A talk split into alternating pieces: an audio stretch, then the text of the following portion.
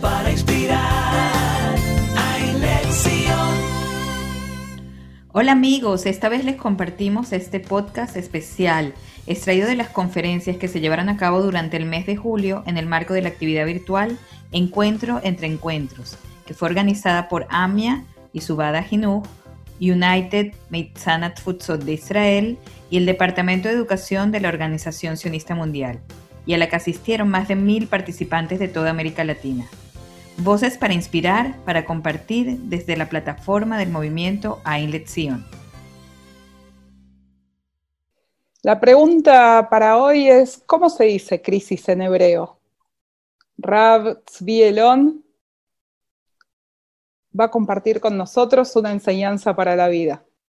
Rav Tzvi Elon es asesor educativo de United y tiene estudios cursados en filosofía general, ciencias judaicas, es y Moel, cuenta con muchos años de estudios teóricos sobre Alajá en el marco del Rabinato Central de Israel. Pueden recorrer su biografía y lo invitamos a compartir con nosotros esta última conferencia del día. Muchas gracias, Karina. Muchas gracias, Ariel. Es un placer estar acá con ustedes.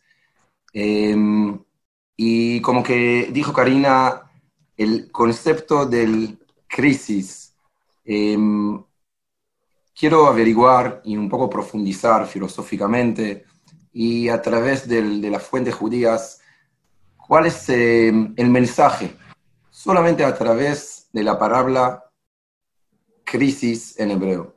Parece como un detalle técnico nada más, parece como solamente que voy a enseñar una palabra en hebreo, pero no es la verdad que hay acá una profundidad hermosa, interesante y actual para nuestros días.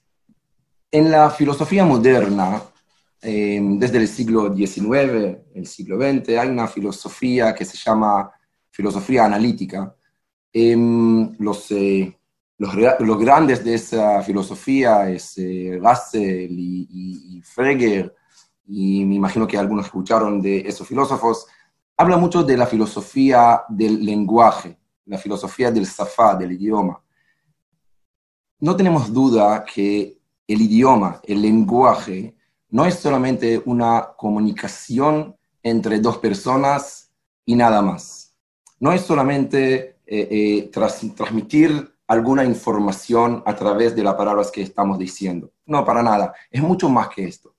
Obviamente que cuando uno habla, eh, dice algo que influye mucho a su forma de ser y tiene su impacto solamente a la palabra de lo que estamos hablando. Los filósofos hablan mucho de ese sentido y de ese tema.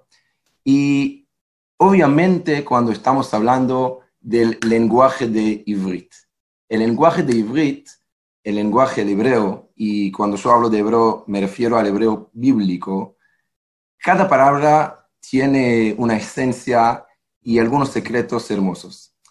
Yo no tengo que contar a ustedes, Morim, Morot, el significado del Shoresh. Siempre tenemos el Shoresh. El Shoresh quiere decir the source, la raíz. En cada palabra en hebreo tiene su Shoresh y otra vez el Shoresh no es solamente un tema técnico e informativo. O sea, si yo digo Ani Ogel, ¿ok? No me refiero a decir que Ogel es Aleph, Kaf, Lamed y nada más, saca el Vav y tienes el Shoresh, tienes la raíz. No. El Shoresh, raíz, es como que se dice en Argentina, posta, es raíz, es algo esencial, es algo que me lleva a mi fuente. Y por eso el lenguaje hebreo tiene Shorashim, porque cada palabra tiene su Shoresh. Le voy a dar un ejemplo. Y hay un secreto interesante en el, en el lenguaje hebreo. Ustedes saben que en, en, en, muchos idiomas hay muchas palabras sinónimas para decir el mismo sentido, el mismo concepto. Pero en hebreo, cada shoresh tiene sus conceptos distintos, significados diferentes, que salen del mismo shoresh. Y en realidad, y es lo más interesante, que cada significado tiene relación con el otro significado que viene del mismo Shoresh. Capaz que lo que dije recién es un poco complicado, voy a dar un ejemplo. Por ejemplo, la palabra shalom. Shalom significa paz. Shalom significa saludar uno al otro. Shalom viene de la palabra del shoresh shalem, shin lamed mem, completitud, completitud. Entonces, la idea es que cada sentido, cada significado está relacionado con los otros significados y solamente a través, cuando yo, después, perdón, cuando entiendo todos los significados, puedo entender el shoresh, la raíz de las letras Shin, Lamed, Mem. En Shabbat pasado terminamos el Sefer Bamidbar, el cuarto libro de la Torá, y en el cuarto libro de la Torá, la última para allá, habla del Masei, de los viajes, de las jornadas que Am Israel hizo en todos los 40 años en el desierto. Y uno ve una lista de nombres de lugares. Y bueno, de vuelta, nombres de lugares no necesariamente tienen significado. Pero fíjense ustedes algunos nombres que obviamente hablan mucho también de la experiencia de la Neshama, la experiencia psicológica, si quieren, que Amisrael pasó en esos lugares. Por ejemplo, hay una estación que se llama Mitka. Mitka viene de Matok, algo dulce. Y por el contrario, hay un lugar que se llama Magá. Magá viene de la amargura, algo mal. Entonces, obviamente que la Torah acá quiere enseñarnos que había algunos lugares donde psicológicamente pasaron una experiencia dulce y buena y positiva, y algunos lugares donde pasaron experiencias menos, digamos. Y así cada lugar y cada palabra en hebreo hay que ir a través del shoresh para realmente entender cuál es el secreto que está a través de esas palabras. En las noticias, los hadashot, los news en Israel, y escucho que el relator dice que estamos en un mashber politi, una crisis política. Después otro relator habló de mashber kalkali, una crisis económica. Después el otro habló del mashber briuti, una crisis de salud. Y la palabra que se repita una vez más y más y más es esa palabra crisis. Y la verdad es que estamos pasando momentos complicados, con muchos desafíos, en todos los aspectos. Primero en el aspecto de cada uno con sí mismo, en el aspecto familiar, en el aspecto educativo, escolar, en el aspecto mundial, en el aspecto de cada país, de cada comunidad. Tiene tantas cosas que hay que pensar y analizar y intentar, intentar, eh, intentar entender. Pero yo quiero entender qué significa la palabra en hebreo crisis. En hebreo crisis se dice mashber. Mashber, según lo que dije antes, tenemos que ir y buscar el shoresh. El shoresh, la raíz de la palabra mashber, es shin bet reish, que viene con muchas palabras con connotación negativa. Lishbor es romper, Shavur es destruido. Mashber, como que dijimos recién, es una crisis. Entonces, quiere decir que eso es el significado de esa palabra. Me imagino como que en español. No sé quién conoce la calle King George en Jerusalén. La calle King George en Jerusalén, en el centro de la ciudad, donde está el Midrejov, todos los... Eh, los negocios ahí en el street, en la calle, y es la calle principal entre Yafo, ¿ok? Y, King George, me imagino que algunos de ustedes conocen, donde está el Sohnuta Yehudit, de Jewish Agency, la Histadruta Tzionit está ahí, en esa calle famosa King George.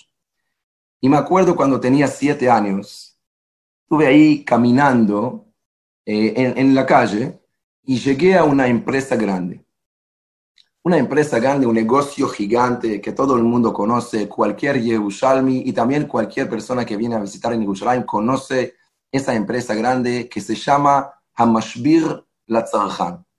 No sé si algunos escucharon de la Mashbir Latzarhan. Mashbir Latzarhan es un shopping que tenés todo.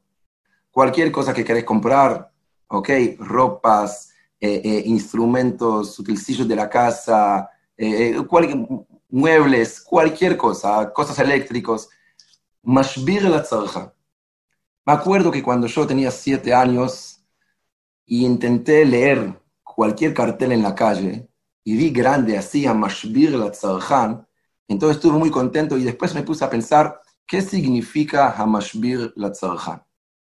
Entonces entendí que Tzarjan en hebreo quiere decir cliente. Y bueno, ta, estamos en un negocio grande, me imagino que acá van a hablar de los clientes. Podrá ser que Hamashbir la Tzarjan tiene que ser algo que es el lugar para cualquier cliente. Estuve muy sorprendido que la primera palabra es Hamashbir. Hamashbir. Hamashbir es Mashber. Hamashbir es Lishbor.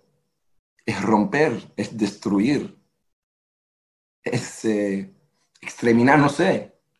Eso es Hamashbir. Y yo no entendí nada. ¿Cuál es el concepto? ¿Cuál es el concepto del Mashbir la Tzarjan? Que cualquier cliente que va a entrar acá a ese shopping lo vamos a romper. No sé qué pasa con ustedes, pero yo no me quedé convencido de entrar a comprar allá. A Mashbir la Tzarjan vamos a destruir lo que va a comprar acá. Cualquier comprador va a perder. ¿Por qué esa empresa grande, ese negocio grande se llama Hamashbir la Tzarjan? Y me acuerdo que fui a preguntar a mis abuelos, a mis papás, y para mí fue un chiste. ¿Cómo puede ser que ese lugar se llama Mashbir la Tzarjan? Así que yo quiero entender si Mashbir es algo positivo o negativo, me imagino que negativo. Nosotros estamos en los días que se llaman Beina Metzarim. Estamos en días entre 17 de Tamuz a 9 de Av, que históricamente Am Israel pasó muchas cosas, algunas desgracias, y el, digamos, lo más famoso es la destrucción del primer templo, del segundo templo, y es una época donde recordamos el sufrimiento de nuestro pueblo, y también es un momento y son días que Am Israel históricamente pasó algunos crisis, algunos mashberim importantes.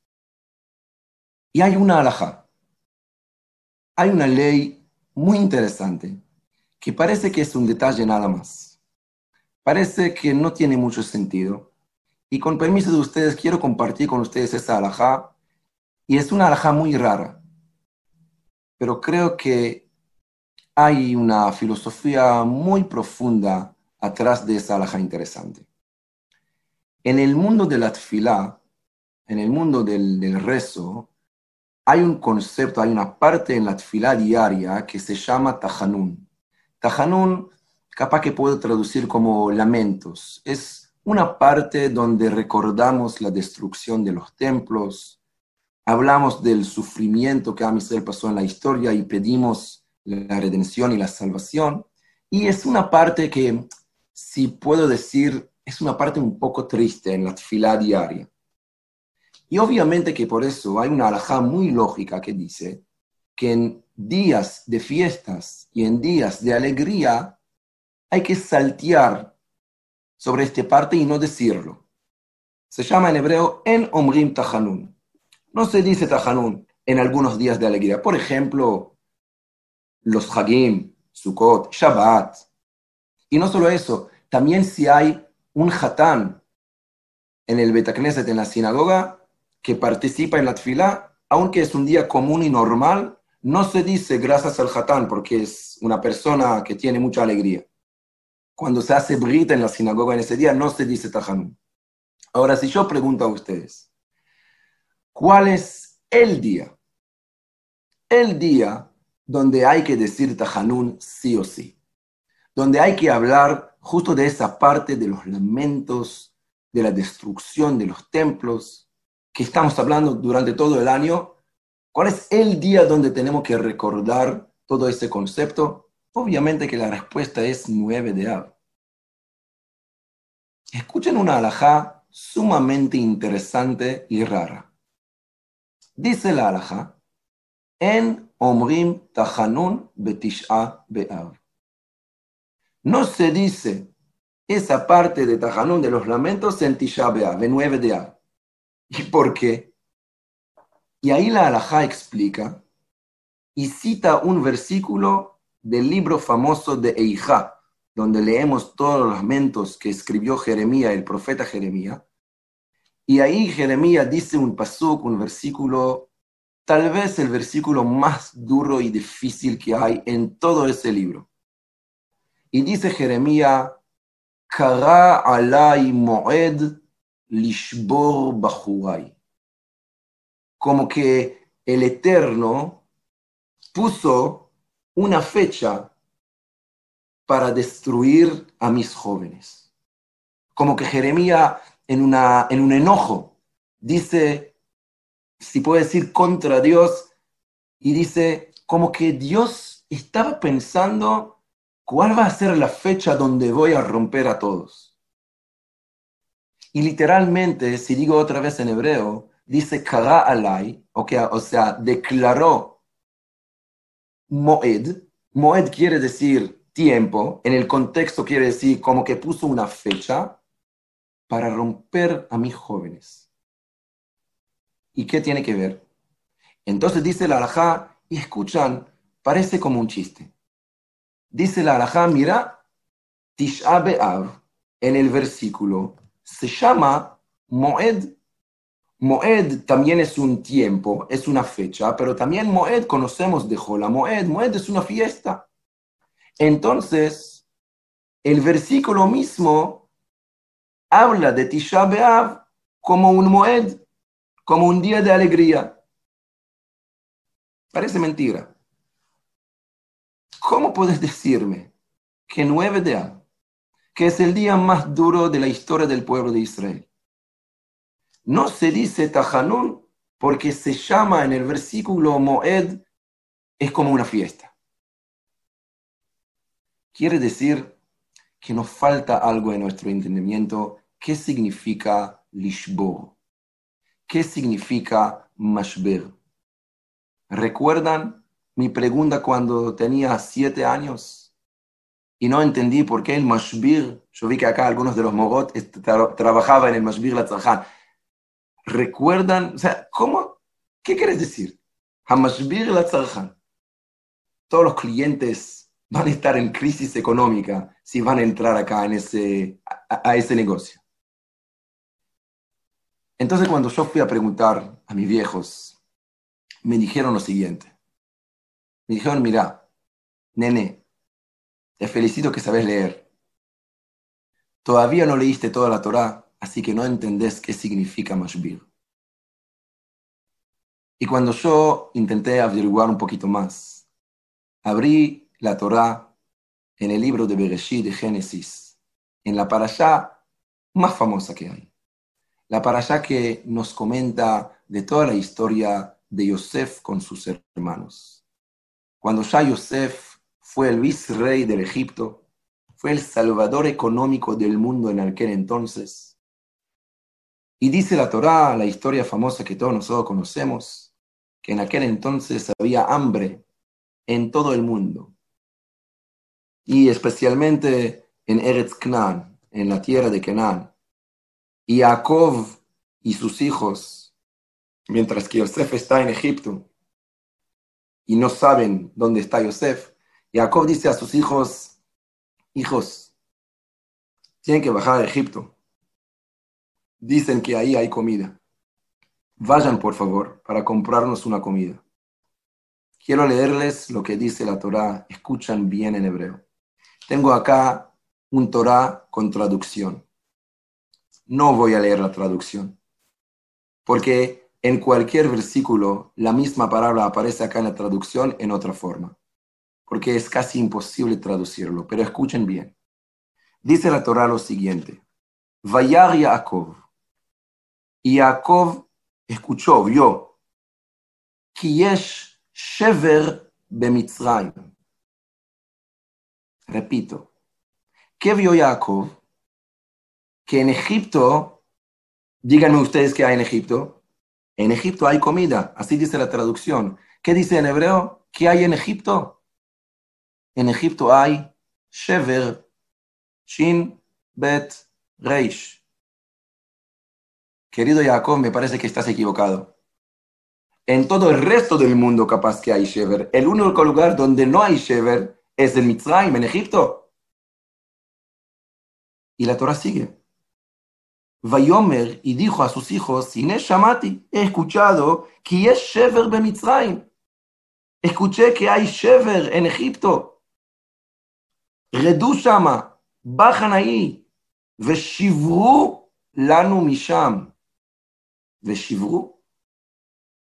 Y por favor, rompen de ahí. ¿Qué dice acá la Torah? Y sigue la Torah y dice que los hermanos de Yosef bajaron y llegaron a Egipto y entraron al palacio y usted conoce la historia. Y ahí la Torah quiere contarnos quién era Yosef. Escuchan bien, es impresionante. Dice la Torah, de Yosef, hu hamashbir lechol am haaretz. Yosef era el mashbir para todo el mundo. La verdad que tengo muchas ganas de entender qué significa Shever, Lishbor, Mashbir en todo ese contexto que suena todo al revés. Y explican nuestro Jajamim y dicen, Shever significa construir. La verdad que no entiendo nada. Lishbor es romper o construir. Mashbir, mashber, ¿es una crisis? ¿O qué es otra cosa? Le voy a enseñar una palabra más en hebreo. No sé quién sabe cómo se llama en hebreo la cama donde la mujer hace su trabajo de parto. Tiene un nombre en la Biblia. No me van a creer. Esa cama donde la mujer que tiene dar luz hace su trabajo de parto se llama en hebreo mashber. Mashber, crisis, todo al contrario. En esa cama llega la vida, nacen todos los bebés, aumentamos vida allá. Es el lugar más sagrado que podemos imaginar. A ese lugar llamas Mashber. ¿Saben qué significa Mashber? Mashber significa que si lo ves en tus ojos, solo este momento puede hacer que te parece que está todo para destruir. Pero si vas a pensar o que vas a observar la situación con un poco más de, para no, eh, para, eh, ¿cómo se dice? Una, una observación más panorámica, ahí vas a ver que en realidad esa crisis es una oportunidad. Y cuando yo digo que esa crisis es una oportunidad, no me refiero a decir que todo bien. No estoy cerrado mis ojos, para nada. Yo sé que ahora es un momento difícil. Yo sé que ahora es un momento que tenemos muchos desafíos. Tenemos que ser prácticos. Tenemos que pensar y analizar la situación, antes que nada, de salud de cada uno, económicamente, educativamente, del concepto de familia, de todo. Pero no perder la esperanza.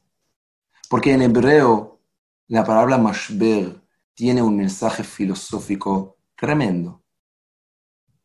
Acá hay una crisis y a la vez acá hay una oportunidad. También Tisha B'Av no es el fin del mundo. En la creación del mundo hay un dicho que todos nosotros conocemos. Vayehi Erev, Vayehi Boker. Primero fue la noche, después llegó la luz. Explica el Rav Kuk qué es el movimiento del mundo. Muchas veces parece una oscuridad y te parece que no hay chance. Tienes que saber que el mundo está en un movimiento para ver la luz. A veces hay obstáculos, a veces son obstáculos duros y difíciles. A veces te parece que te caes sin parar, pero solo a través de la palabra mashber hay acá un mensaje de emuna, un mensaje de fe y de esperanza. Para terminar, quiero compartir con ustedes un video cortito y una historia personal que me pasó con ese video. Y para eso quiero dar una introducción. El video que le voy a mostrar, capaz que algunos ya me escucharon en el último año sobre esa historia porque esa historia de verdad me impactó muchísimo. Estoy hablando del año 1945 y la fecha es 20 de abril y estamos en Alemania, en Bergen-Belsen. Cinco días antes, los ingleses llegaron y liberaron al campamento, puede ser uno de los peores campamentos de la Shoah. Y los ingleses entraron y empezaron a salvar a lo que se quedó allá, Sherita Pleita. Y eso fue el lunes, si no me equivoco. En el día viernes, 20 de abril, 1945, entra un relator del BBC y cuenta que ve la catástrofe más grande que vio en su vida. Ve que todavía hay muchos que están dying, muriéndose, hay muchos que están con hambre, hay muchos que están buscando a sus queridos, a sus parientes, a sus familias. Y dice que es un viernes y de repente ve en un lugar donde hay una tumba gigante de muchos muertos que el Rav del ejército de los ingleses, lo llevaron un chief rabbi de, la, de los ingleses, está ahí diciendo Kaddish. Y después empieza a contar, sigue contar que por ser viernes, entonces el Rav empieza a juntar a la gente para hacer Kiddush. Y dice que muchos años ninguno de los Yehudim que estaban ahí en el campamento escuchaba Kiddush en Bergen-Belsen. Quiero compartir con ustedes, es en inglés y es una grabación del 1945. Entonces, son algunos segundos del relator del BBC y quiero que escuchemos el relato que tiene contarnos. Voy a traducir de inglés brevemente lo que dice. During the service, a few hundred people gathered together were sobbing openly, with joy at their liberation, and with sorrow the memory of their parents and brothers and sisters that had been taken from them and gassed and burned. Dice que durante el servicio del Kiddush, toda la gente empezaron eh, eh, a recordar a todos sus queridos y familiares que murieron, algunos en el gas, algunos se quemaron. These people knew they were being recorded.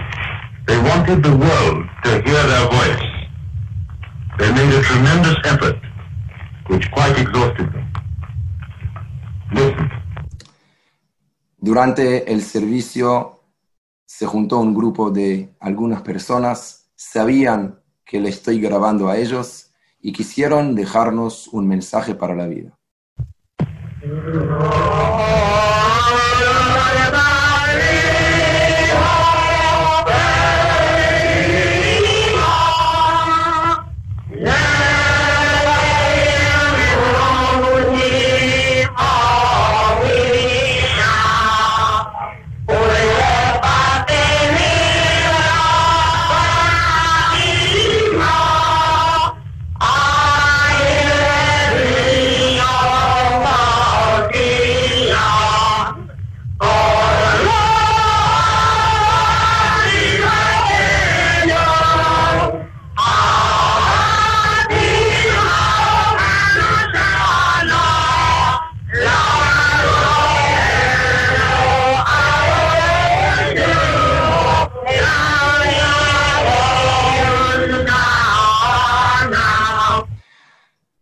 Grabación del 1945, Yehudim dentro del campamento Bergen-Belsen cantando a Tikva.